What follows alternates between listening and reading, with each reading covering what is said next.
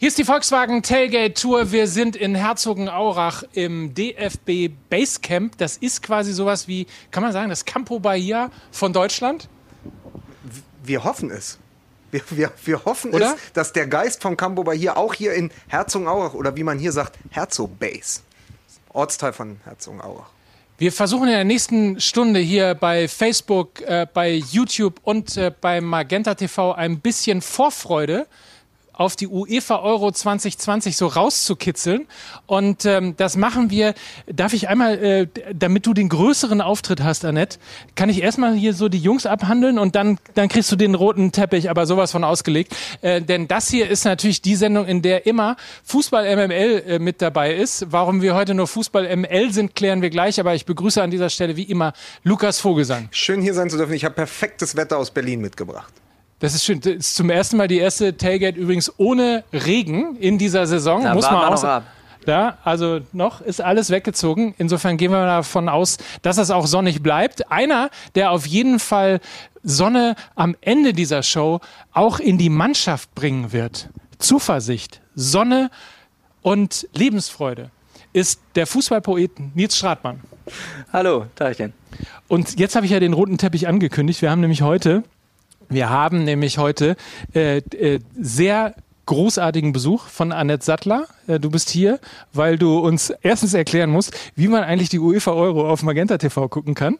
Eine ganz wichtige Frage, die wir beantworten werden. Und weil wir natürlich total Lust haben, auch mit dir über Fußball zu reden.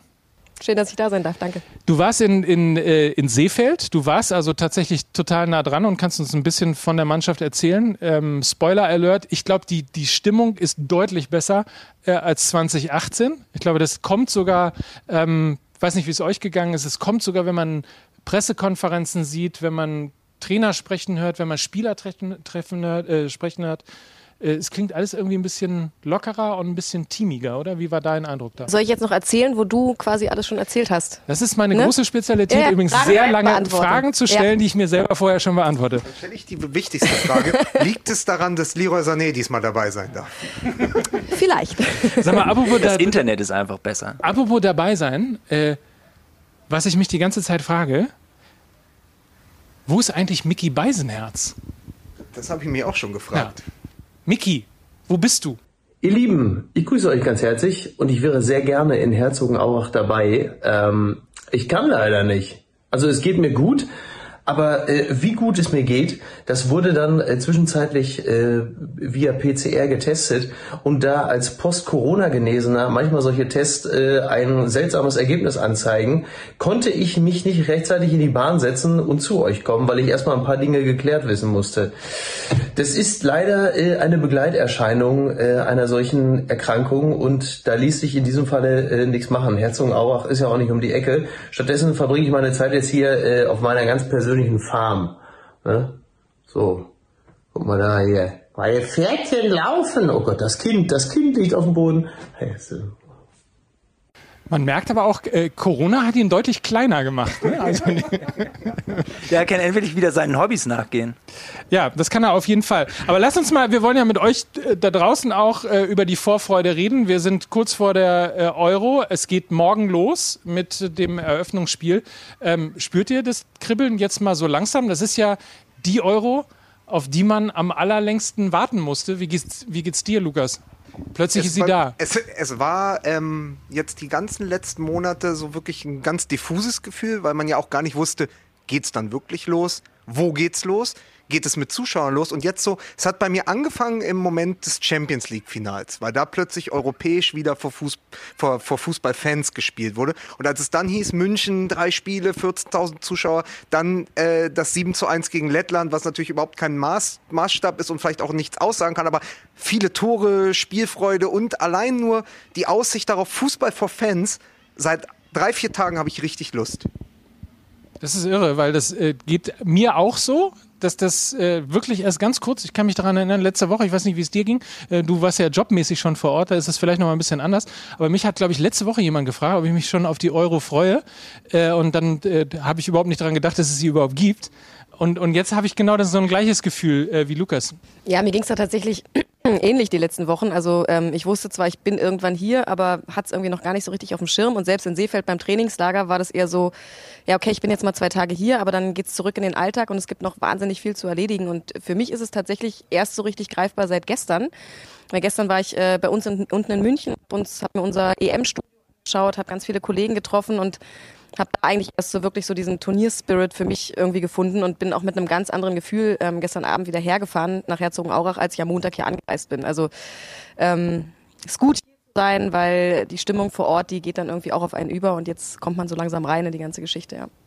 Wir hoffen auf jeden Fall, ähm, dass euch das natürlich auch so geht. Die Volkswagen Tailgate Tour, das sind äh, die Geschichten des Fußballs, die wir eigentlich immer aus eurer Perspektive erzählen wollen, also aus der Fan-Perspektive. Das machen wir in der nächsten Stunde natürlich auch. In der Fußball-MML-Community haben wir in der letzten Woche äh, euch gefragt und euch darum gebeten, Fragen zu stellen an die Jungs, an die Mannschaft. Die werden äh, auch beantwortet. Leider ist es ja immer noch so, dass das mehr oder weniger ich hoffe, die letzte Volkswagen Tailgate Tour ohne Fans ist, weil wir alle guter Hoffnung sind, dass wir endlich in der neuen Saison ähm, zumindest wieder mit ein paar Fans dann auch im Stadion Fußball gucken können, aber mit euch zusammen natürlich das Ganze auch hier erleben. Also das wird es auf jeden Fall geben.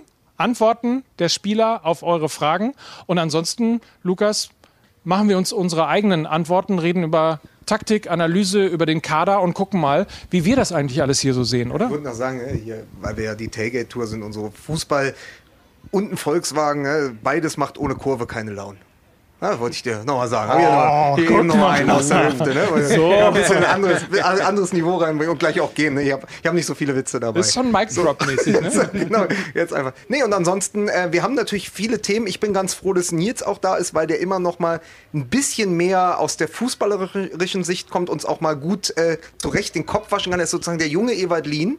Das muss man an dieser Stelle mal wieder zu erkennen an der Basecap. Der junge Ewald Lien, er wird ja. da sein und auch, es wird Zwiegespräche geben, Diskussionen und ich freue mich da sehr drauf. Er hat sogar Zettel mit dabei, also insofern passt ich das. Hab, ich ich habe echtes Papier mitgebracht. Ja, aber, aber deutlich weniger Haare als Ewald Lien im Alter. Das würde mir an deiner Stelle ein wenig Sorgen machen. Ja, äh, Ewald hat wahrscheinlich einfach andere Möglichkeiten äh, gehabt, äh, seine, seine Haare zu, zu sichern. Möglicherweise. Wir wollen das mal ausprobieren, wie das eigentlich ist äh, mit euch, mit den Fans, mit den Usern, ähm, die gefragt haben und wie das eigentlich funktioniert mit den Antworten. Wir haben nämlich überraschenderweise, die erste Frage geht an äh, Marcel Halstenberg äh, und überraschenderweise, naja, lest einfach selber, äh, welcher User da wo eine Frage gestellt hat. Frage an Marcel Halstenberg. Wer von uns beiden ist besser im Backgammon? Hey Nils, grüß dich. Ähm ja, wer der bessere Backgammon-Spieler ist, habe ich dir, denke ich, schon gezeigt. Das weißt du doch ganz genau. Und ähm, liebe Grüße nach Leipzig. Also äh, ich gucke nochmal Instagram-User Nils Stratmann. Das bist ja du. Huch. Aber er macht es klug, er macht es klug. Er, er sagt einfach nicht, wer der Bessere ist. Am, am Backgammon-Tisch. Ich würde behaupten, egal welches Spiel, ich bin besser als er. Okay. Ich, aber ich war ja gerade ich war ja gerade auf Kreta. Ähm, das heißt ja äh, Tavle im, im Griechischen und in der Türkei Taula. Und es ist ganz schön. Also das nächste Mal, wenn du ihn dann besiegst, wenn du ihm zeigst, wer der bessere Spieler ist, gehst du hin und auf Türkisch gibt es einen Ausspruch, der heißt auf Deutsch übersetzt: Geh und lerne dein Taula, wenn du verloren hast. Also sag ihm das nächste Mal. Und dann. wer, wer, hat, wer, ist denn, äh, wer ist denn weiß und wer ist schwarz? Das interessiert mich. Also es ist ja meist sehr eingefahren beim Backgammon. Ich spiele ich spiel meistens mit Schwarz. Er darf meistens mit Weiß. Und vor allen Dingen, er kriegt noch, er kriegt noch drei Ohrschnipser vom letzten Mal. Wir haben, wir haben gespielt, ich habe mit drei, mit drei Punkten Abstand gewonnen und ich habe vergessen, ihm die zu geben und jetzt stellt er das so da. Es ist einfach, es ist ein ich kenne ja Leute, die haben wirklich um Geld gespielt bei Backgammon. Ja, Geld hat um jeder, Worship. aber Schmerzen. Aber ist es, nicht, ist es nicht klar, dass Heizenberg wahrscheinlich immer noch gegen dich Backgammon spielt, aber gegen Jonas Hector eher nicht mehr, oder? Ja, also er hat ja, das war ein bisschen ungünstig. Das letzte Mal, als wir gespielt haben, war tatsächlich eine Woche, äh, bevor er dann äh, zur Nationalmannschaft gefahren ist. Und wir haben beide damals gesagt, ey komm, wir spielen draußen. Wir haben uns beide, also er sowieso, ich habe mich auch vorher nochmal getestet, alles auf Abstand. Wir haben beide gesagt, ey Alter, wir dürfen jetzt auf keinen Fall krank werden. Das ist für uns beide, ich hatte auch ein paar Auftritte, eine ganz, ganz wichtige Woche. Und äh, wir haben es gut hingekriegt und dann steckt, er hat sich ja nicht mal angesteckt, aber dann sitzt er eben aber er im hat Hofmann. Halt, die Geschichte ist ja so, er hat mit Jonas Hector zusammen Backgammon gespielt. Jonas genau. Hector war positiv getestet und dann musste er quasi als erste, als erste Tauler Person. Ja. Oder was so? Und er hat auch noch gegen Hofmann verloren. Ah, ja. Also er Ach, hat auch noch einen, einen, schlechten Rekord. Oh Mann. Aber äh, der ein oder andere wird schon gemerkt haben, du bist mit Halste befreundet, ganz offensichtlich. Also ich spiele Spiele besser als er. Aber Freund, das ist noch lange keine Freundschaft, meinst du? Ja, wir, ja, ja, wir sind befreundet. Erzähl doch mal, äh, also dann kann ich ja auch tatsächlich mal die Frage stellen, der Marcel Halstenberg, was ist das eigentlich für ein Typ? Ach, das ist ein ganz, ganz lieber. Tatsächlich ähm, habe ich ja äh, früher auch viel Fußball gespielt. Ich habe dann irgendwann aufgehört, ähm, weil es für die ganz große Karriere nicht äh, gereicht hat und weil ich auf dem Niveau, wo ich war, für mich selber äh, gemerkt habe, okay, ich liebe Fußball, aber nicht alle Mitspieler von mir. So, also Nicht alle Mitspieler von dir lieben Fußball oder du liebst nicht alle Mitspieler? Ich liebe nicht alle Mitspieler Okay. von mir. Und ich hatte, ich hatte so ein bisschen das Gefühl, nee, das ist alles, da, da habe ich jetzt keinen Bock mehr drauf. Und Marcel hat mir das quasi zurückgegeben, dass ich gemerkt habe, ach krass, auch selbst auf dem Niveau kann man einfach ein wirklich feiner Kerl sein und kann man ein, ein absolut lieber Typ sein. Ich liebe den sowieso, der hat meinen Verein in FC St. Pauli saniert quasi. Also Der, das ist der Leon Goretzka von St. Pauli, ne? So ungefähr, so ungefähr auf jeden Fall. Ähm, Annette, weil wir gerade ja schon gesagt haben, die, du warst in Seefeld. Wie, wie nah kommt man im Moment ran? Wie, wie, wie gut kann man oder, oder wie, ähm, ja, wie nah kann man eigentlich arbeiten? Meinst du, ich kriege den Satz noch gerettet? Nein, aber das macht nichts, weil die Antwort kriegst du trotzdem. Nein, ist klar, es ist ein anderes Arbeiten als, als vor der Pandemie. Das ist ganz klar. Die Pressekonferenzen beispielsweise, die finden immer noch digital statt. Das heißt, das ist eigentlich ein ganz lustiges Bild. Die ganzen Journalisten sitzen dann im Mediencenter vor ihren Laptops und ähm, stellen dann halt ihre Fragen, bekommen ihre Antworten. Also man ist irgendwie zusammen, aber trotzdem ist natürlich jeder für sich. Beim Training ähm, gab es zumindest in Seefeld eine große Tribüne, auf der wir standen und von da aus halt drehen konnten die ersten 15 Minuten und dann kommt aber auch sofort wieder einer und äh, schiebt quasi die ganze Meute da raus. Und ähm, wir hatten tatsächlich in Seefeld das Glück, ein persönliches Interview auch zu bekommen. Ähm, hoffen natürlich auch darauf, dass wir hier das ein oder andere Interview bekommen werden. Ähm, Klar, das ist dann natürlich ein bisschen schöner als über, über die digitale Form, aber trotzdem hältst du natürlich Abstand, du hast die Maske ähm, um, du angelst denjenigen. Aber es ist zumindest mal so ein Gefühl von persönlichem Kontakt irgendwie da. Wenn du jetzt äh, direkt in die Kamera den DFB-Pressesprecher ansprechen und sagen, wer, wer wäre jetzt nach den jüngsten Eindrücken vor dem wer war dein Lieblingsgesprächspartner? We wem würdest du wirklich übers Frankreich-Spiel sprechen wollen? Jetzt, Jetzt, jetzt genau, wenn du dir jetzt einen einzigen Nationalspieler aussuchen müsstest. Es muss ein Spieler sein. Nee. Da nehme ich den Trainer. Okay. Ich hätte gesagt Marcel Halzenberg, um das jetzt mal aufzuklären, dass ich der bessere Backgammon-Spieler bin. So. Selbstverständlich, das sind die Fragen, die geklärt werden müssen vor Absolut, Frankreich. Die absolut. einzige Frage, die geklärt werden muss. Wir haben aber noch eine Frage äh, an Marcel Halstenberg. Wie fühlst du dich, wenn bei der EM oder der WM die Nationalhymne gespielt wird?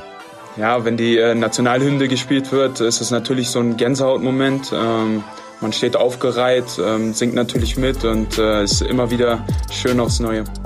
Also das gute Gefühl ähm, der Hymne, das, das besondere Gefühl äh, der Nationalmannschaft und möglicherweise auch, ich nehme mal an, vielleicht äh, kannst, hast du das auch mit ihm in irgendeiner Form auch äh, privat schon äh, besprechen können, äh, das Besondere eines Turniers, oder? Ja, voll. Also ich meine, jetzt ist das Turnier hat ja noch nicht richtig gestartet und er hatte ja immer das Pech, dass er verletzt war äh, zu den zu den großen Turnieren oder das Glück, wenn man es bei 18 anschaut.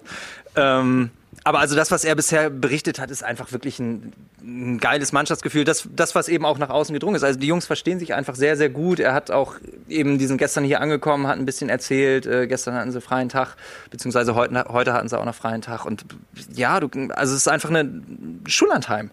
So ein bisschen. Ein gemeinsamer Ausflug. Und dann nächste Woche Fußball gespielt, dann ist Spannung drin, aber jetzt ist vor allen Dingen einfach wirklich eine tolle Klasse. Aber das ist ja dann eventuell wirklich dieser vielbeschworene Geist vom Campo Bahia, weil sie ja ähm, einen großen Fehlgriff hatten. Also Bioff ist ja derjenige, der sich um die Quartiere kümmert. Und nach 2014, wo es wirklich so gut geklappt hat, man immer mit der Fähre äh, ins Quartier gefahren ist und zurück und mit den einzelnen Bungalows und den die Spielern, die dann ihre eigenen Wohngruppen geordnet haben, das war wohl was ganz Besonderes. Also der Titel von Rio wäre wahrscheinlich ohne das Campo Bahia nicht möglich gewesen. Und dann haben wir natürlich noch die Schreckensbilder aus Watutinki da mitten irgendwie in der Steppe in Russland. Und was wir noch wissen, ist irgendwie, es gab eine Shisha und einen Playstation-Koffer und irgendwann um fünf wurde das WLAN abgedreht morgens. Das ist ja übrig geblieben. Äh, Ich hoffe ja sehr, dass hier mehr Campo Bahia ist und dass wir dann eben auch einen besseren und ähnlichen Turnierverlauf haben wie 2014, weil das würde ja bedeuten, dass wir auf jeden Fall den Titel äh, hier behalten. Ja, und ich glaube, was ganz, ganz wichtig ist, was eben 2018 vor allen Dingen auch ein Riesenproblem war, dass du, dass du einen Kader hattest, in dem eigentlich jeder Spieler, wo man erst denkt, das ist gut, einen Anspruch hatte zu spielen und aber nur elf auf dem Platz stehen konnten. Und das hat natürlich dann in dem in der Phase für viel Eifersucht gesorgt. Und äh, das, was ich jetzt mitbekomme, ist einfach a, dass mittlerweile einigermaßen klar ist, wer die 12, 13 sind, die für die erste Elf in Frage kommen und B, die Leute, die dann hinten anstehen. Lukas, wir haben auf der Fahrt drüber gesprochen, dass es gar nicht so schlecht ist, dass Leon Goretzka gerade noch nicht fit ist fürs Frankreich-Spiel. Sehr gut für Jogi Löw, weil er das nicht moderiert. Man muss, er muss die Position vor der Abwehr deshalb nicht so moderieren, wie er müsste, wenn Goretzka fit wäre. Genau, und sowas ist wichtig für die Stimmung, dass einfach jeder erstmal seinen Platz kennt und mit seinem Platz auch zufrieden ist und jedem seins gönnt. Und die Quarantäne ist vielleicht, und dann machen wir den Deckel auch drauf auf äh, das alte Kapitel 218. Ähm, du hast halt auch keinen Platz, ne? weder für die Shisha-Bar äh, noch für äh, ellenlang Playstation. Ich habe gehört, äh, 2018, ähm, weiß nicht, ob du das mal mitbekommen hast, äh, hat, haben sechs Spieler, glaube ich, alleine ein eigenes Kamerateam mit äh, da, dabei gehabt. Also sowas läuft natürlich in Quarantäne, wenn man in so einer Blase ist. Kannst du dich einfach auch wirklich komplett auf Fußball konzentrieren. Naja, es ist ja so ein bisschen das, was, was gesamtgesellschaftlich über allem schwebt im letzten Jahr. Ne? Wir, glaube, wir alle haben uns ähm, eher wieder auf Dinge konzentriert, die vielleicht vorher in unserem Leben gar nicht so präsent waren, weil sie natürlich einfach überlagert waren von all den Nebengeräuschen, die man halt so wahrnimmt. Und ich glaube, so diese Fokussierung auf, auf das Grundsätzliche im Leben, worum geht's wirklich, was ist eigentlich wirklich wichtig, das ist ja ein Prozess, den wir, den wir alle irgendwie durchlaufen haben. Und ähm, klar, durchlaufen hier die Spieler natürlich auch, weil es geht am Ende tatsächlich nur um Fußball. Auch die Art der Arbeit mit uns ist natürlich eine andere und sorgt im Umkehrschluss natürlich dafür, dass die, dass die Jungs halt deutlich entspannter, deutlich geschützter äh, vor den bösen Medien ihren Job machen können. Es, es, geht ja auch sozusagen um Fußball, aber es geht ja eben auch über diese, diese interne Hygiene. Also wie funktioniert eine Mannschaft? Äh, per Mertesacker hat mal erzählt, äh, dass sie das erste, was sie gemacht haben, als sie im Campo Bahia angekommen sind, war barfuß auf dem Asphalt draußen irgendwie am Hotel oder an diesen Bungalows Tischtennis zu spielen. Dann hatten sie alle Blasen an den Füßen und haben am nächsten Tag gehumpelt beim ersten Training, mussten behandelt werden. Aber das hat halt zu so einem, zu so einem Zusammenschweißen geführt innerhalb der Mannschaft. So und so eine Beklopptheiten müssen ja, also man muss sich immer noch mal vergegenwärtigen. Die sind zwischen 17, 18 und Anfang 30, das sind ja alles junge Männer, teilweise noch Jungs, wenn du da natürlich auch so den Spieltrieb ausleben kannst, intern und Wettkämpfe hast und mal sei es nur Tischtennis oder Tischkicker, ist sowas ja viel, viel wichtiger, als wenn da jeder irgendwie vor seinem Playstation-Koffer hockt. Und dann vielleicht doch auch noch mal ganz kurz zurück zum Backgammon. Es ist ja auch ein gutes Zeichen, wenn sich Spieler zu einem Brettspiel treffen das zu spielen, nicht, nicht irgendwie an einer Kon ja, Konsole. Das ist ja die Siedler von Katar. Jetzt wieder mit deinem mit deinem Backgammon um die Ecke kommst. Die Frage habe ich mich vorhin schon gestellt. Seit wann spielen denn Fußballer Backgammon? Also ähm, äh, ja, das musst du die Fußballer letztlich fragen. Aber also Ach komm, ich kenne es. Doch ich jetzt so eine Antwort. Fragen ja, Sie, das müssen Sie den Trainer Ich kenne es von RB, also in RB. Nur mit Würfeln.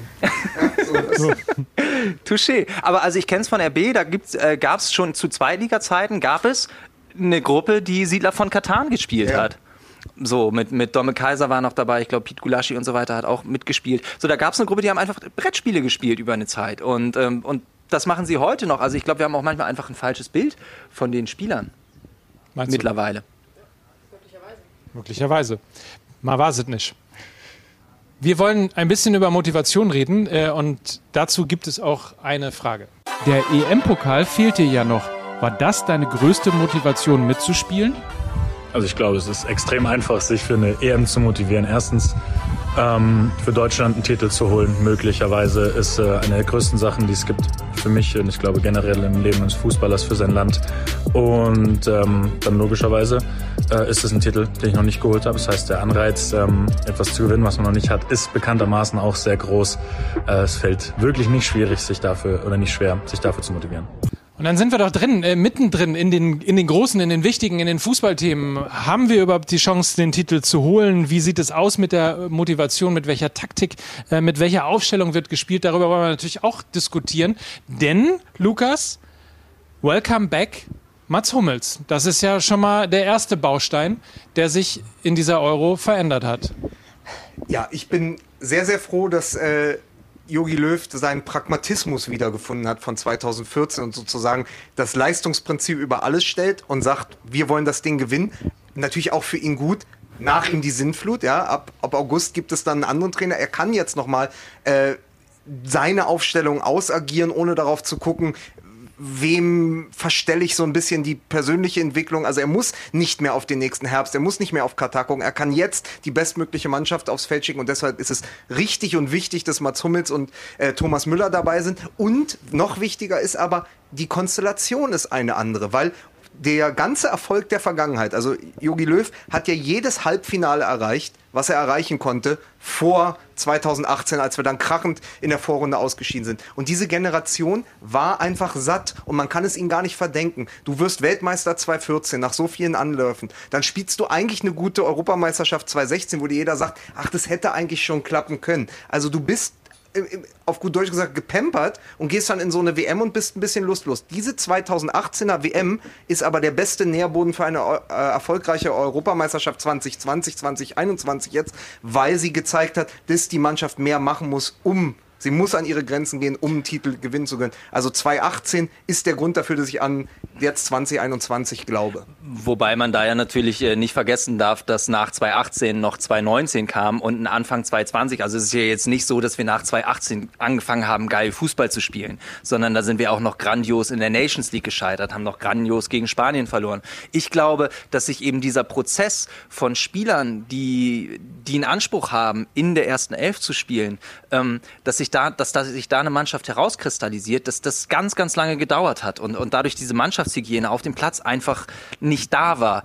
Und jetzt, wenn wir über Mats Hummels und, und Thomas Müller sprechen, damals war es natürlich ein Affront, ähm, die beiden gemeinsam mit äh, Jerome Boateng nicht mehr in den Kader zu nehmen. Sami Khedira. Und Sami Khedira. Man muss dazu sagen, dass natürlich zu dem Zeitpunkt die Leistungen auch entsprechend nicht so gut waren. Und da wurde einfach gesagt, okay, wir ziehen den Kahn-Cut, wir ziehen, wir ziehen die drei raus, beziehungsweise die vier raus. Und damit ist das Problem schon mal gelöst. Jetzt holst du die beiden wieder, Thomas und, also Müller und, und Hummels, und bringst sie damit aber in der Hierarchie ganz oben wieder rein. Jetzt kommen sie natürlich zurück und damit ist auch ganz klar gesetzt, die beiden werden spielen und die beiden kommen als sehr besondere Personen wieder in diesen Kader und dann hast du jetzt diese Achse eben mit Neuer im Tor, mit Hummels in der Abwehr, Kroos davor und dann Müller davor und da sind die Hierarchien dann ganz, ganz klar für alle Spieler.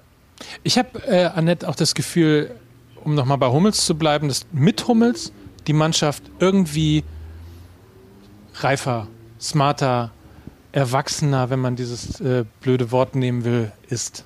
Liegt es an Hummels oder bilde ich mir das einfach wie üblich nur ein? Äh, also ich hatte in Seefeld eher den Eindruck, dass durch die beiden vor allem die Leichtigkeit irgendwie zurück ist. Also die, das siehst du halt auch beim Training, ne? Die, gehen, die gehen voran, die ziehen den Rest mit. Hier ein Schabernack, da ein Witz, da ein blöder Spruch. Und das sorgt natürlich für eine, für eine ganz andere Stimmung im Team, wenn da einfach zwei dabei sind, die halt Blödsinn im Kopf haben und, und damit natürlich auch irgendwie die anderen anstecken. Ähm, ob sie jetzt wirklich auch eine Reife in die Mannschaft bringen, also klar tun sie natürlich einfach aufgrund ihrer, auf, aufgrund ihrer Position, hm. na klar. Aber die Beobachtung, die ich halt hauptsächlich in Seefeld gemacht habe, war Leichtigkeit. Das war so das, was ich gespürt habe, was die beiden mit auf den Platz bringen. Aber um diese Leichtigkeit und diese Lockerheit zu haben, musste sich auch etwas entwickeln. Also wenn du 2019 ansprichst, 2019 hättest du eher, sagen wir mal Ende 2019, wenn ihr euch erinnert, die Bayern unter Kovac, Hummels in Dortmund, das war keine Leichtigkeit. Thomas Müller, wir haben Thomas Müller noch, Mike und ich, wir waren, war das Nations League, dieses 2 zu 2, wo Thomas Müller eingewechselt wurde, 100. Ja. Länderspiel. Äh, Deutschland hatte vorher mit Sané, Werner und Nabri einen Highspeed-Fußball gespielt, der auch Virgil van Dijk an seine Grenzen gebracht hat. Es stand 2-0, dann wird Thomas Müller eingewechselt und am Ende stand es 2-2. Da gab es ja nicht diese Leichtigkeit. Er hat ja auch zu Recht nicht gespielt bei den Bayern. Da haben wir alle gesagt, auch wir im Podcast damals, ist vorbei, Müller ist vorbei. Dann kam Flick und hat ihn wiederbelebt als einen von, von vielen Spielern. Aber Müller vor allen Dingen, und jetzt ist er plötzlich Radio Müller, Antenne Bayern, ist auf dem Platz, führt jeden Konter an, führt jedes Pressing an. Äh, das, das, das ist schon herausragend. Und auch Hummels brauchte seine Zeit, um seine Rolle in Dortmund wiederzufinden. Also der Hummels von jetzt aus der Pokalsiegersaison unter Terzic ist ja ein viel besserer Hummels als noch unter Favre. Und deswegen äh, sage ich ja immer, äh, Löw hat einfach Glück gehabt, dass er sehr viele gute Co-Trainer hatte mit Tuchel, äh, Terzic und äh, Hansi Flick bei, beim FC Bayern. Wir müssen dann auch, wenn wir über Hummels reden. Das ist ja, ich glaube, das ist, ein, das ist die größte Diskussion, die wir im Moment vor dem Start des ersten Spiels äh, am, am nächsten Dienstag noch haben. Ne? Dreierkette oder Viererkette.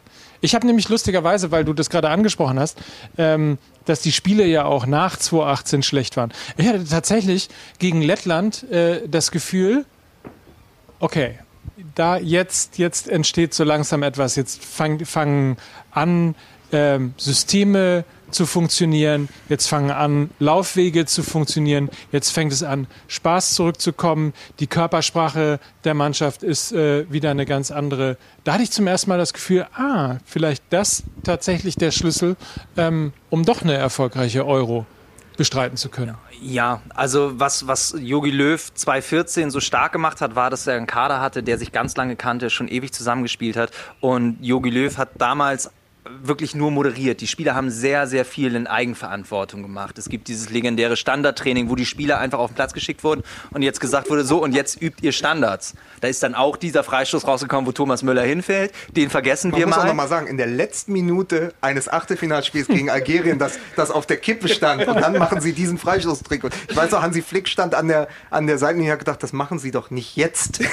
nicht jetzt in diesem Moment. Ja, natürlich machen sie es doch. Gemacht. Nein, aber äh, das, war, das war damals eben dieser Kader, mit dem das ging. Dann kam dieser Umbruch und die ganze Mannschaft musste sich neu finden und ich glaube, da war auch Löws Lerneffekt, der sehr, sehr lange gedauert hat, dass er, dass er mehr Kontrolle übernehmen musste. Und ich hatte, wie du, zum ersten Mal bei dem Lettland-Spiel das Gefühl, okay, jetzt hat er eine Spielidee? Jetzt weiß er, wie die Aufstellung grob aussehen soll. Ich meine, ähm, wir alle wussten es lange nicht, wissen es vielleicht immer noch nicht. Also es ist ja wahnsinnig schwer mit diesem Kader die perfekte Aufstellung zu finden. Aber da hatte ich das Gefühl, okay, mit dieser Dreierkette, mit diesen extrem offensiven Schienenspielern mit Gosens und Kimmich, mit Ginter, der hinter Kimmich, noch- äh, Kimmich noch mit vorrückt, da hat man richtig gesehen, okay, da, ja, da ist diese Idee, da, da, da greift was ineinander, da funktioniert was.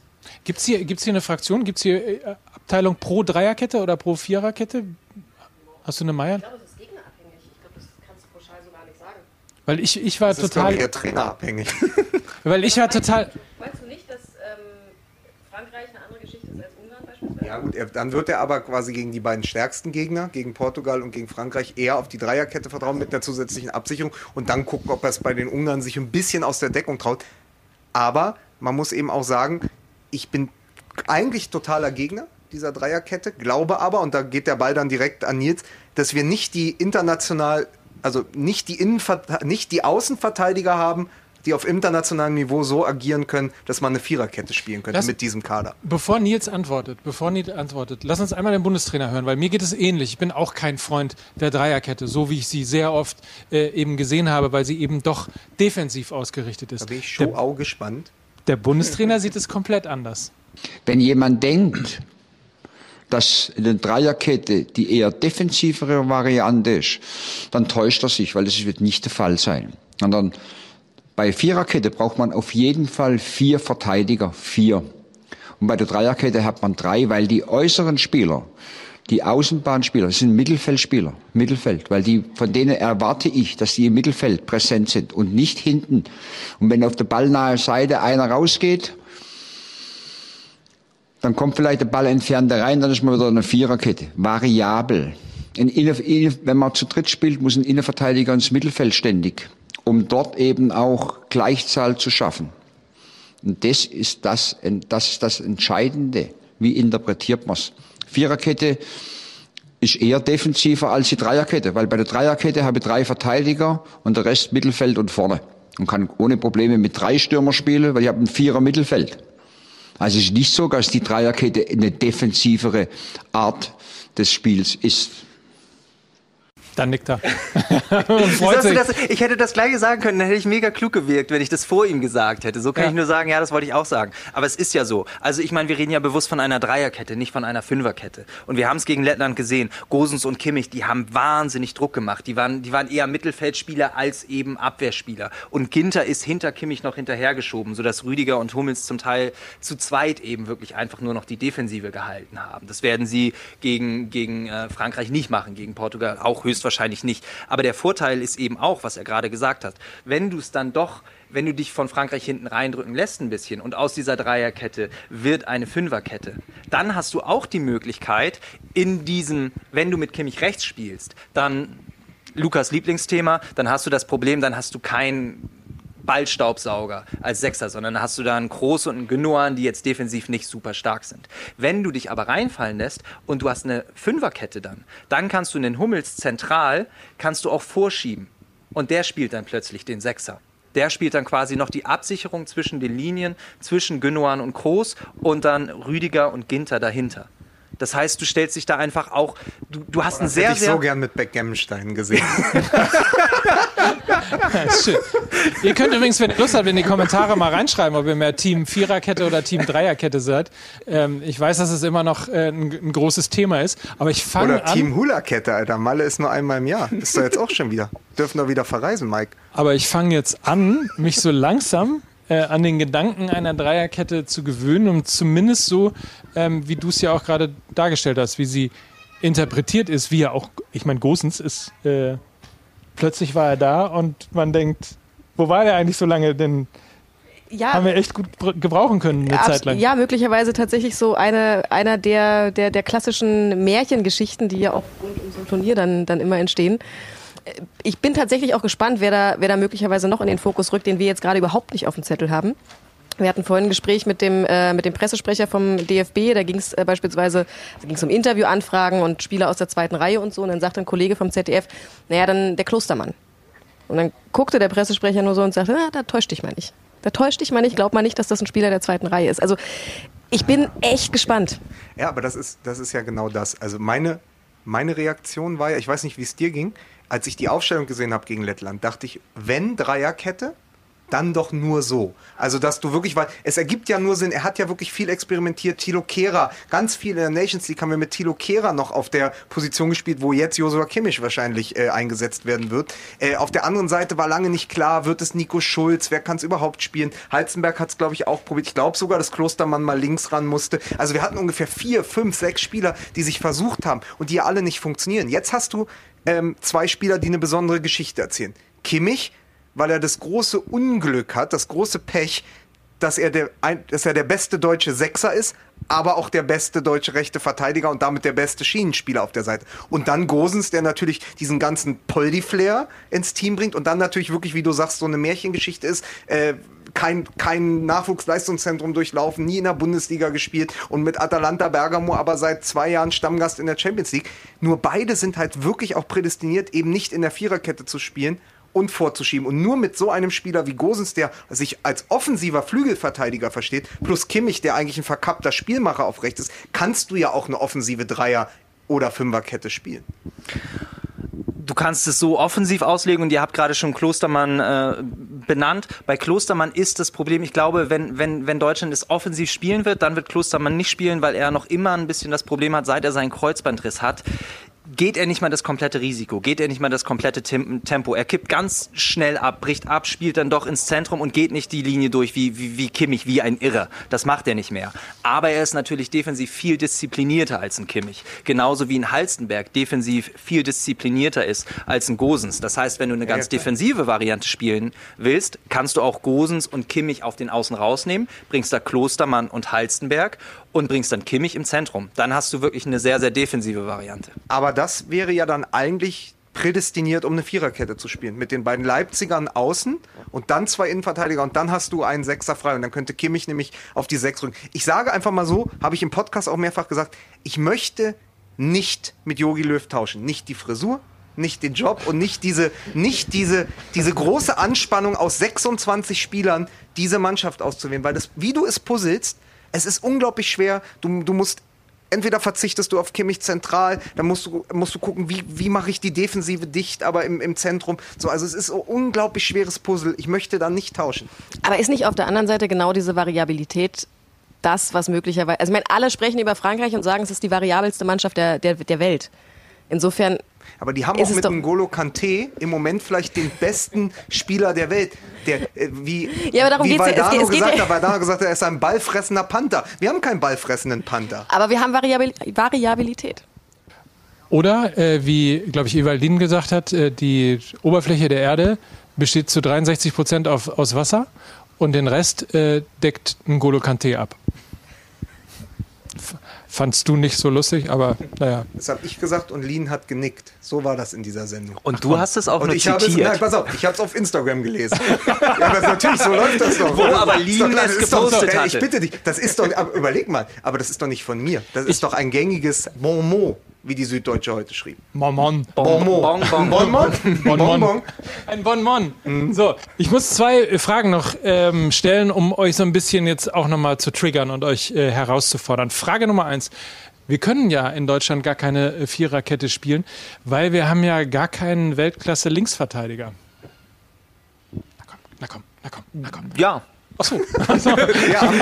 Ja, das stimmt. Deswegen, das ist ja das Ding, weswegen ich äh, die, die Fünferkette bzw. die Dreierkette absolut bevorzuge, weil du einfach variabler bist, weil du immer switchen kannst zwischen, zwischen in der Defensive dann doch auf Viererkette zu spielen, ähm, einen zentralen Abwehrspieler vorzuschieben, weil du ganz klar hast, wenn der Gosen außen spielt, wenn der Gosens außen spielt, dann geht's ab in die Offensive, das kann er super. Wenn der Halzenberg außen spielt, dann wird der einfach hinten absichern, das kann der auch super.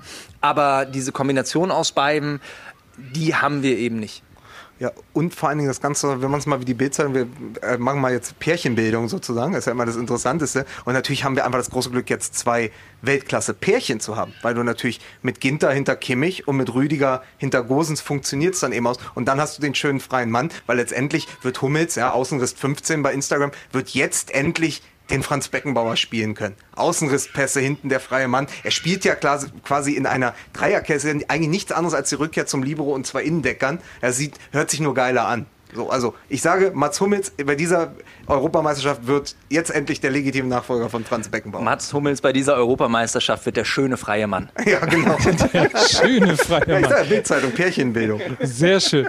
So, und die zweite Frage, die ich habe, ähm, wir haben ja sehr oft bei Yogi Löw erlebt, dass er viele Spieler hatte, von denen er sich sehr schwer äh, trennen konnte und ähm, insbesondere der Fußballfan immer schon gesagt hat, ah, ist die Zeit von Kedira nicht vorbei? Ist die Zeit von Podolski nicht vorbei? Ist die Zeit von Toni Kroos nicht vorbei? Nein. Also vorangeschickt, ich habe als gesamter Fußballer nicht so viel Talent wie Toni Kroos im kleinen C wahrscheinlich. Und es ist ein anmutiger Spieler. Ich weiß, was er für den äh, deutschen Fußball geleistet hat und ich weiß, was er insbesondere für Real Madrid geleistet hat in all den Jahren. Die vielen Champions League-Siege sprechen für sich. Er ist ein Meister des Passspiels. Ich finde es in der Aufstellung ist er im Zentrum der, trotzdem der einzige Schwachpunkt, weil seine Art Fußball zu spielen nicht passt, wenn du gegen offensive Teams spielst, weil er eben keiner ist, weil er also er spielt 97,2 Prozent hat es seine Passquote, aber den einen oder den zweiten Pass hat er immer drin, wo es irgendwie daneben geht und dann hast du keine Absicherung hinter ihm und das ist extrem gefährlich. Und bevor ich den äh, kopfschüttelnden Nils Stratmann zu Wort kommen lasse, Ich würde erstmal an, Annette hat ja zuerst Nein gesagt. Ich würde Annette Ja. erstmal antworten gesagt. lassen.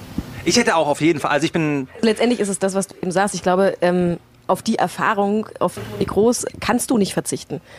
Also er, er hat die letzten Jahre bewiesen, dass er ein absoluter, ein absoluter Topspieler ist. Ich, ich finde diese, ich verstehe diese Diskussion ehrlich gesagt auch, auch überhaupt nicht. Ich finde die zum Teil auch echt anmaßend, dass über, über eine Person, Toni Kroos, so in der Form ähm, diskutiert wird. Ich verstehe, was du damit sagen willst, ähm, aber für mich ist der absolut gesetzt. Ja, und also du hast erstens eine falsche Sache eben gesagt. Du hast gesagt, Toni Kroos hat keine Absicherung. Nochmal, wenn sie mit einer Dreierkette spielen, ich habe dir das hier schön aufgemalt, wenn sie, wenn sie mit einer Dreierkette spielen, ähm, Du musst wollen wir das mal irgendwann in die man- Kamera man kann's- Das ist fast schon, das mal, ist ist fast der schon, ich würde es als Augmented Reality Ja. äh, in seiner, ich sag mal, Entstehungsphase bezeichnen. Das ist Grafik, Freunde, das ist top, das ist Nils Stratmann. So, haben wir? wenn sie, Erklär. wenn sie mit einer Dreierkette spielen, dann kann sich immer einer aus der Kette eben nach vorne absetzen und kann genau diese Absicherung für Toni Kroos spielen. Und das Zweite ist, es gibt, glaube ich, keinen Spieler, der A, das Spiel so gut versteht wie, wie, wie Toni Kroos und B, so präzise Bälle spielt. Wenn Toni Kroos auf dem Feld steht und Deutschland baut hinten auf, dann hast du durch ihn, wenn du einen schnellen Stürmer vorne hast, der sich mit ihm versteht, hast du eine permanente Bedrohung auf die, auf die Viererkette der anderen Mannschaft oder auf die Dreierkette. Aber pass, pass auf. WM 2014 ist Özil irgendwann auf den linken Flügel gegangen und Kroos hat die 10 gespielt. Und Kroos war der herausragende Spieler bei dem 7 zu 1 und auch einer der herausragenden Spieler in der deutschen Nationalmannschaft. Aber weil hinter ihm erst Lahm Schweinsteiger oder Kedira und dann Kedira und Schweinsteiger gespielt haben. Weil er noch zwei Spieler dieser Klasse als Absicherung hatte. Bei Real Madrid drei Champions League, vier Champions League, egal, viele Champions League Titel. Warum? Weil hinter ihm mit ihm zusammen Modric und hinter ihm noch Casemiro gespielt hat. Es fehlt aber eine Art Schweinsteiger-Figur, wenn Kimmich auf rechts spielt und es fehlt eine Casemiro-Figur. Und deswegen habe ich Bauchschmerzen nicht, weil Toni Kroos Toni Kroos ist, sondern weil er auf der falschen Position spielen muss. Damit Müller auf der 10 spielt und neben ihm Gündogan ein anderer, pass auf, altdeutsches Wort, Feinfuß von dem ich äh, mich frage, wie soll das funktionieren? Ich finde, ich würde, jede Mannschaft der Welt kann einen Gündogan und einen Kroos gebrauchen, aber wir haben zu viele von dieser Art Spieler im Mittelfeld. Also ich, ich glaube, also natürlich gehst du ein Risiko ein in der Defensive, wenn, wenn, wenn Toni Kroos auf der Re 6 spielt. Du könntest es defensiv sicherer ausrichten. Aber in dem Moment, wo Toni Kroos eben permanent die letzte Linie bedroht, in dem Moment kann mit jedem tiefen Lauf, kann die Kette tiefer gezogen werden. Und damit hast du nicht nur Bedrohung in der Abwehrkette, sondern du kannst auch Räume schaffen eben für, für, die Zehner, für den Zehner dahinter, für, für die anderen Spieler. Also du kannst durch Toni Kroos einfach Räume auch im Mittelfeld dir erarbeiten, einfach nur durch, durch die Bedrohung seines Fußes. Ich fühle mich übrigens auch bedroht von meiner eigenen Frage. Seitdem ich sie gestellt habe, habe ich das Gefühl, wie kannst du Toni Groß in Frage stellen? Mit den Pokalen, mit dem, was er erreicht hat im Leben. Aber du bist, aber ja, nicht der, du bist ja nicht der Einzige, der ihn in Aber Frage es ist eine stellt. sehr spannende Diskussion daraus geworden. Also insofern muss man einfach auch mal mutig sein und unbequeme Fragen stellen. Oh Gott, ich komme mir schon vor wie. Äh, lassen wir doch euch Fragen stellen. Das ist äh, der Grund, warum wir da sind. Äh, ich glaube, Jonas Hofmann ist der Nächste, der eine von euch beantworten wird. Auf welches der drei Gruppenspiele freust du dich am meisten? Als erstes freue ich mich auf das erste Gruppenspiel, auf Frankreich, weil das direkt ein harter Brocken wird und ähm, ja, wir direkt zeigen können, dass wir in der M eine Rolle spielen können. Also wir denken von Spiel zu Spiel und wir finden, ich finde, so langsam müssen wir auch mal ähm, von Spiel zu Spiel ähm, oder über Spiel und Spiel reden. Äh, aus zwei Gründen natürlich. Zum einen, äh, weil es natürlich äh, das nächste Spiel ist, was ansteht, weil wir über Frankreich reden müssen. Zum anderen ja aber auch, weil äh, du uns sicherlich auch, ich habe ja eben gesagt, aus der Fanperspektive mal erzählen kannst. Äh, Magenta TV ist ja zum ersten Mal Partner der UEFA Euro 2020. Wie und was kann ich eigentlich gucken? Alles.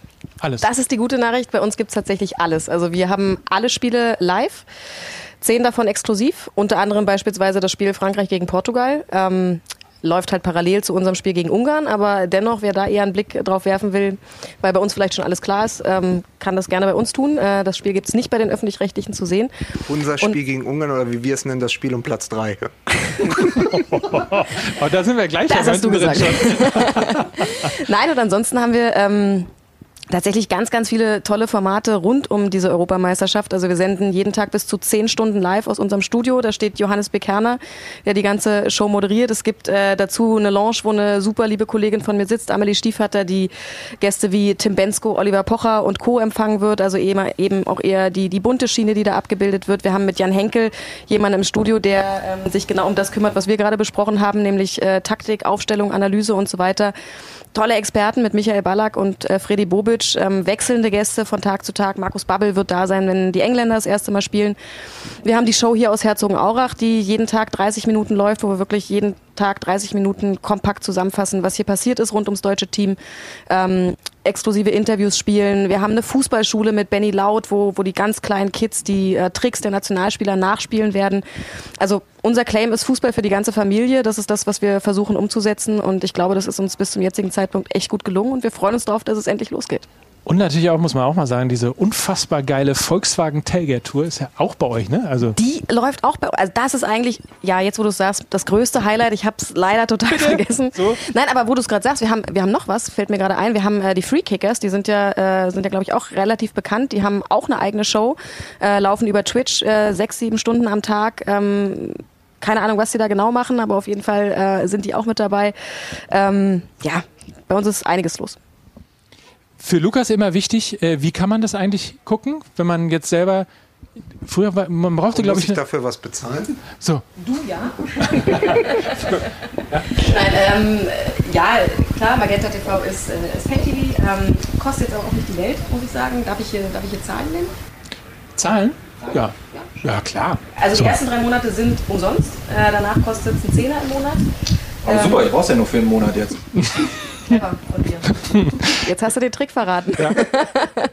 Nein, und, äh, man kann es ganz normal über den Fernseher natürlich sehen, über, über einen äh, Stick oder über eine Box, äh, die man dazu bekommt. Ähm, es gibt aber auch eine Magenta-App, das heißt auch mobil übers Tablet, Handy bist du mit dabei und natürlich auch klassisch über, über die Website, also tatsächlich äh, überall eigentlich.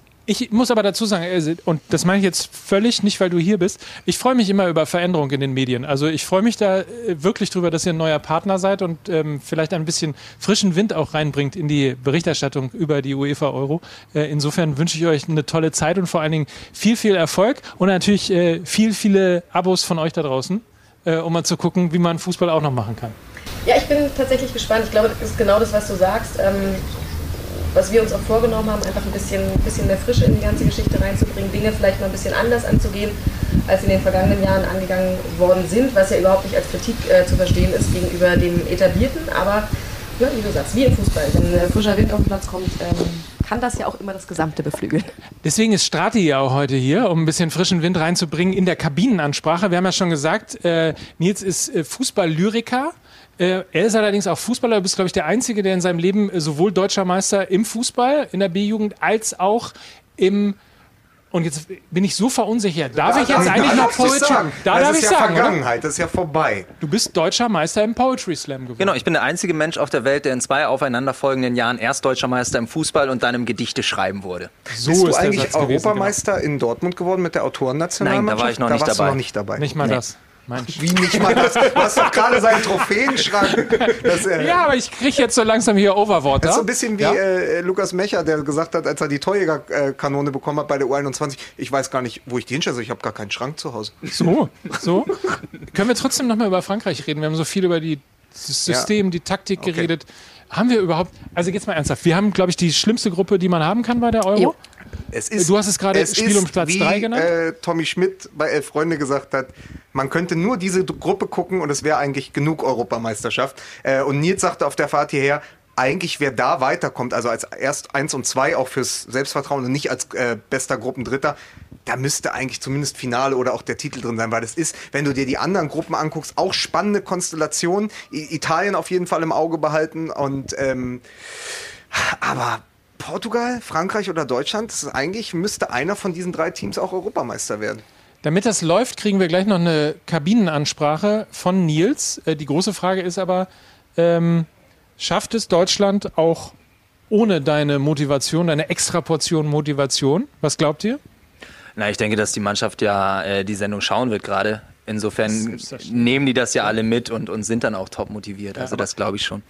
Es ist so ein bisschen, äh, Nils hat auch gesagt, äh, er hat einen Sieben-Punkte-Plan. Also unentschieden gegen Frankreich, die Portugiesen schlagen, weil die immer ein bisschen unsortiert sind. Äh, vor allen Dingen, äh, stehen zwar defensiv eigentlich gut, aber je länger man sie sie spielen lässt und so, hast du eine Chance. Also Portugal liegt eigentlich der deutschen Nationalmannschaft. Das hat man bei, äh, hat man bei der Euro 2008 gesehen, das hat man 2014 gesehen. Also Portugal noch mal stärker, glaube ich, als, äh, als sie den Titel geholt haben, 2016. Aber die liegen uns und dann noch ein Sieg gegen Ungarn. Dann wirst du mit sieben Punkten gewinnst du die Gruppe. Ich finde auch schön, dass du mich hier einfach zitierst.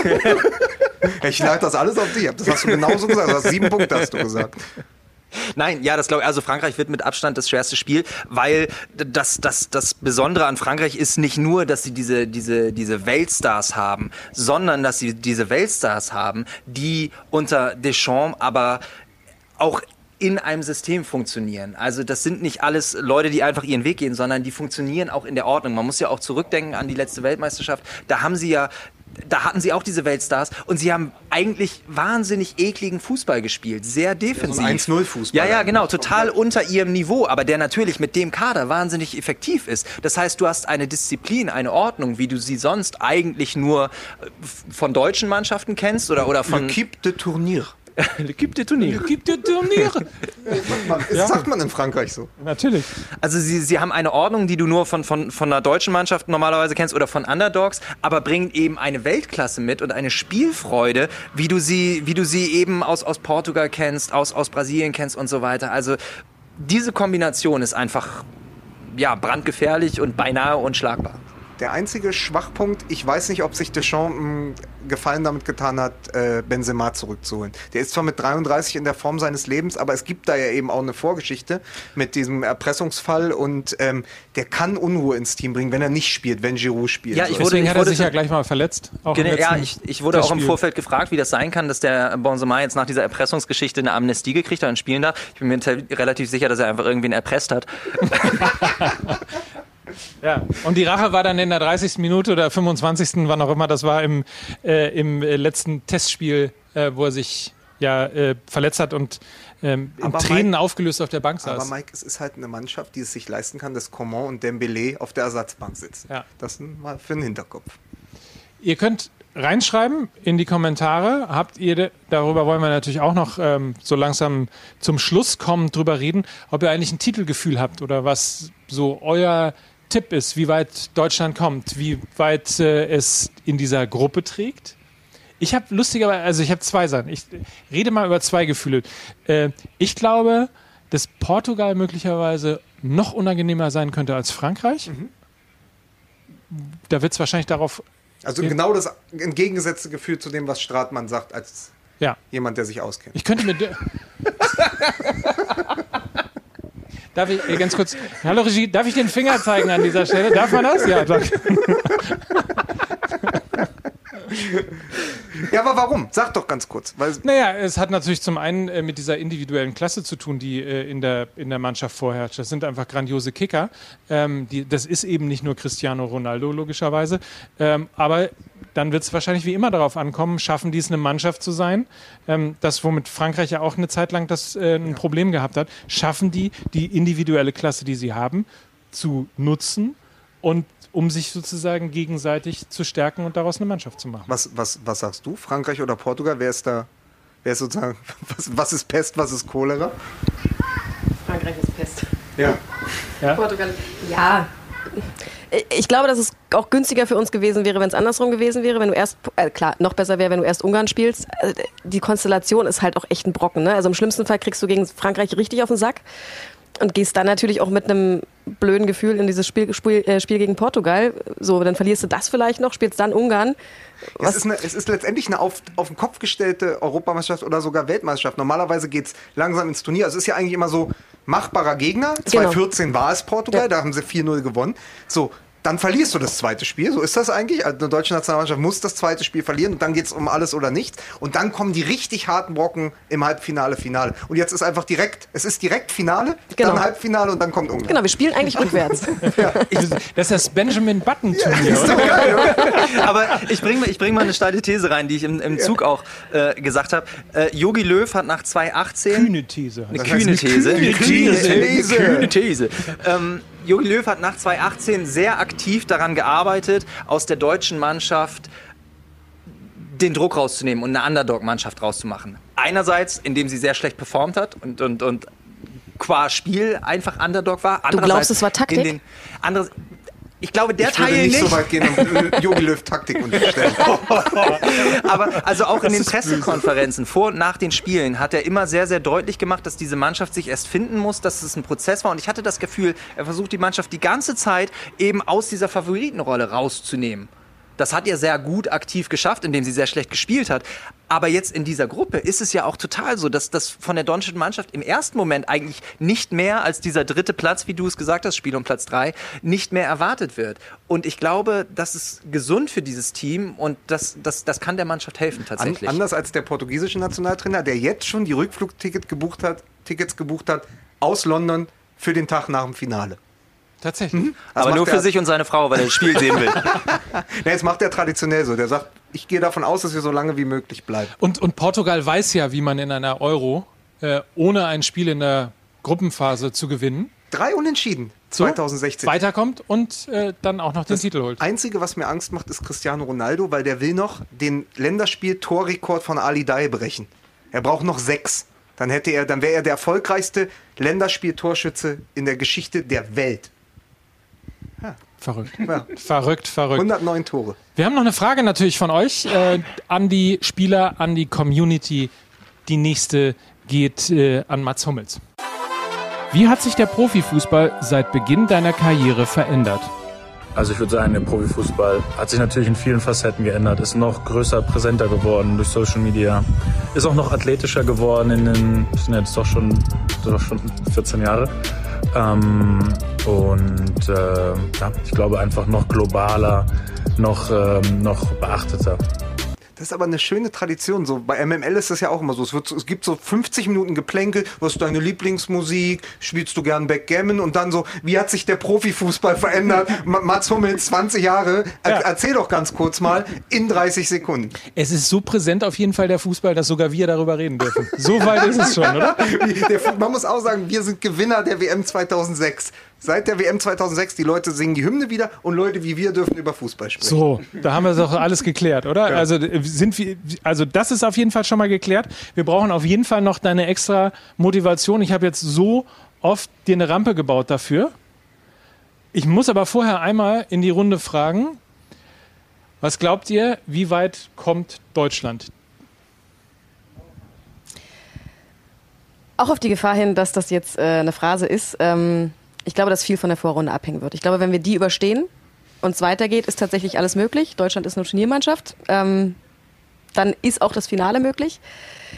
Meine Befürchtung ist allerdings eher, dass es echt schwierig wird, diese Vorrunde zu überstehen. Und ja, was dann ist, wissen wir selber.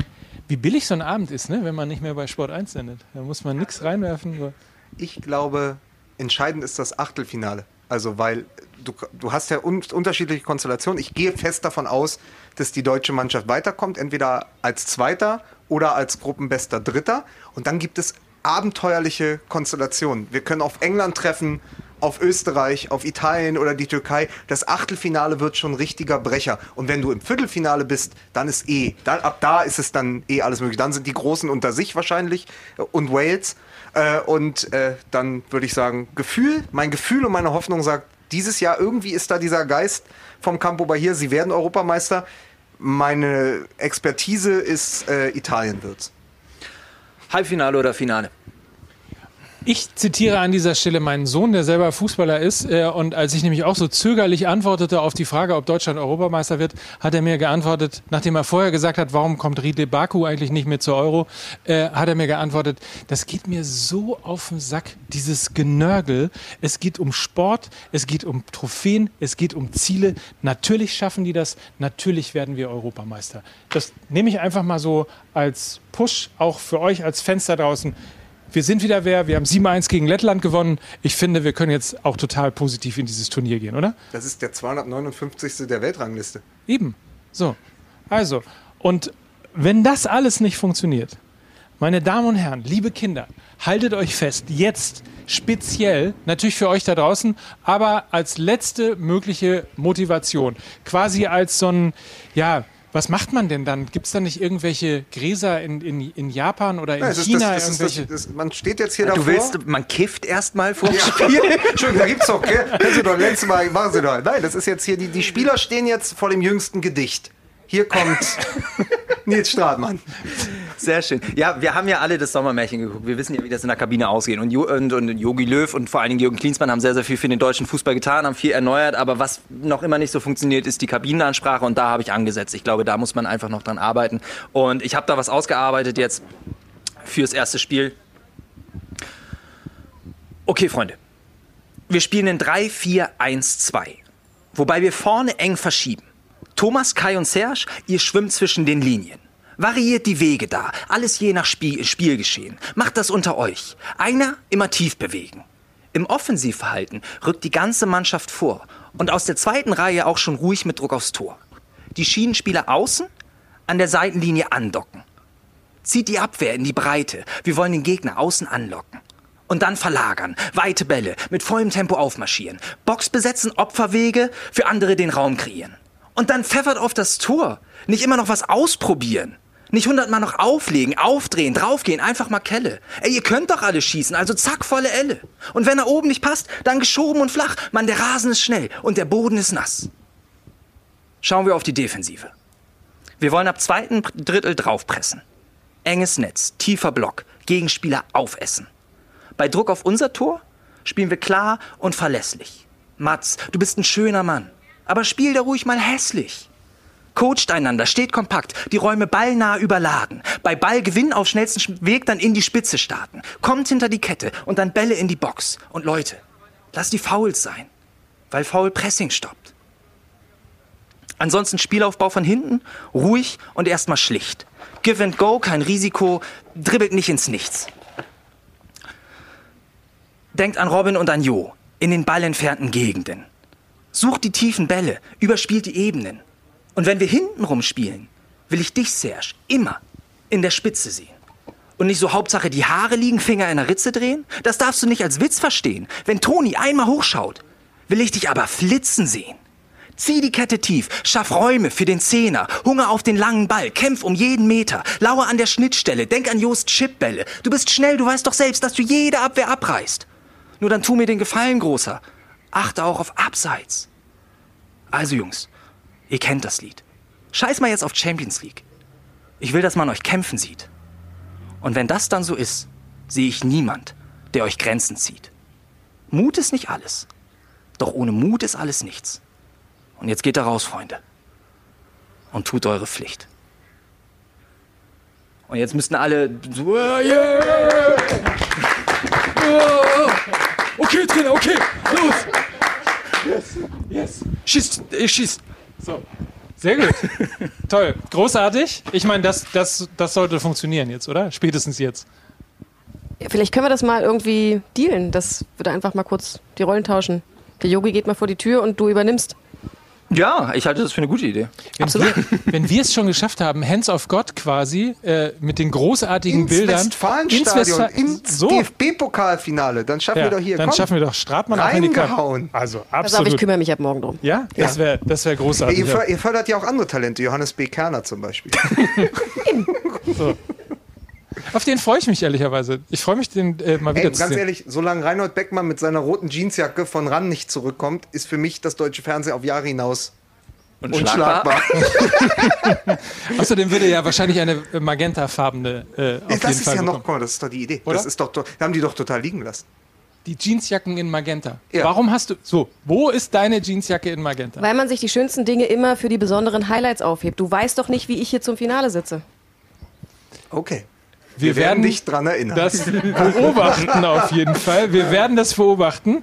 Ähm, ich freue mich drauf. Ich freue mich, ähm, mit euch darüber geredet zu haben. Aber vor allen Dingen habe ich jetzt, spätestens jetzt, Nils Stratmann, spätestens jetzt richtig Bock auf die Euro. War so ein bisschen Gänsehaut, ja. Ging Oder? mir auch so. Ja, wird auch kalt Ja. langsam. Und, und wie gesagt, also wir müssen, wir müssen, wir machen das natürlich alles hier weiter. Die Volkswagen Tailgate Tour äh, gibt es natürlich auch nach der Euro 2020, nach der UEFA Euro 2020, um es korrekt auszusprechen. Aber das nächste Mal, wir wollen wieder Fans, oder? Ich meine, dafür, dafür machen wir das doch alles hier. Für die Fans. Für die Fans. Und dann mit Grillen. Annette, ich wünsche dir eine tolle Euro. Dankeschön. Viel Spaß dem gesamten Team. Ich bin sehr gespannt, was auf uns zukommt als Fan. Wir auch. Ja, also Magenta TV als erstes Mal äh, als Partner bei der Euro mit dabei. Nils, was machst du? Jetzt zur WM? Magenta TV gucken. Ich gucke ganz, ganz viel äh, Magenta TV und vor allen Dingen freue ich mich, dass jetzt äh, passend die Inzidenzen runtergegangen sind. Und äh, ich habe ganz, ganz lange ganz viele Freunde nicht gesehen. Und es ist super. Wir werden uns wieder treffen und, und wir werden denken, dass wir uns ganz viel zu erzählen haben. Und dann weiß nach fünf Minuten niemand mehr, was er sagen soll, weil nichts passiert ist. Und dann können wir Fußball gucken und alles ist gut. Du kommst Mittwoch schön zum Training wieder und alles andere klären wir auf dem Platz. Machen wir so. Ich fahre mit meinem Volkswagen ID4 GTX äh, durch Hamburg, baue mir mein eigenes Public Viewing, bei dem ich Magenta TV gucken kann, um alle Spiele nicht zu verpassen. Aber ich möchte auch schön sitzen. Was machst du, Lukas? Also ich äh, werde auf jeden Fall probieren, die besten Spiele zu schauen. Ich werde natürlich, ich habe überlegt, Splitscreen. Ne, am letzten, Das letzten Spiel muss er, Ah, guck mal. Splitscreen muss ich auf jeden Profi. Fall machen. Ja, und dann, äh, wie er sagt, die Inzidenzen runter. Es ist wieder zweimal Training die Woche möglich. Also ich werde Fußball schauen und Fußball spielen. Das wird der Sommer meines Lebens. Wir sind wieder wer. Schwarz-Rot geil. Danke euch auf jeden Fall bei Facebook, bei YouTube und äh, natürlich auch, muss ich nochmal sagen, bei Magenta TV, unserem Partner zu dieser Sendung, die Volkswagen Tailgate Tour. Wir sehen uns bestimmt wieder, zum Beispiel zum DFB-Pokal, haben großen Spaß mit euch gehabt. Ihr hoffentlich auch mit uns. Und das letzte Wort auf jeden Fall gehört euch als Fans, weil wir müssen natürlich eigentlich nochmal über das Thema Titel reden und vor allen Dingen die Frage stellen, was macht dann zum Beispiel, was macht so ein Titel eigentlich mit Mats Hummels? Das hören wir gleich. Euch einen schönen Abend, habt viel Spaß und eine tolle Euro. Danke und tschüss, bis bald. Würdest du mit dem Gewinn der Euro deine DFB-Karriere beenden? Äh, das ist eine Thematik, darüber habe ich mir jetzt noch keine Gedanken gemacht. Ähm, logischerweise ist es rein in der Theorie das perfekte Ende, wenn man, wenn man, so, einen, wenn man so einen Titel holt. Aber da ich mich äh, jetzt mit der Nationalmannschaft das, oder meiner aktiven Nationalmannschaftskarriere erst wieder seit ein paar Tagen oder Wochen beschäftigt habe, war das kein Thema.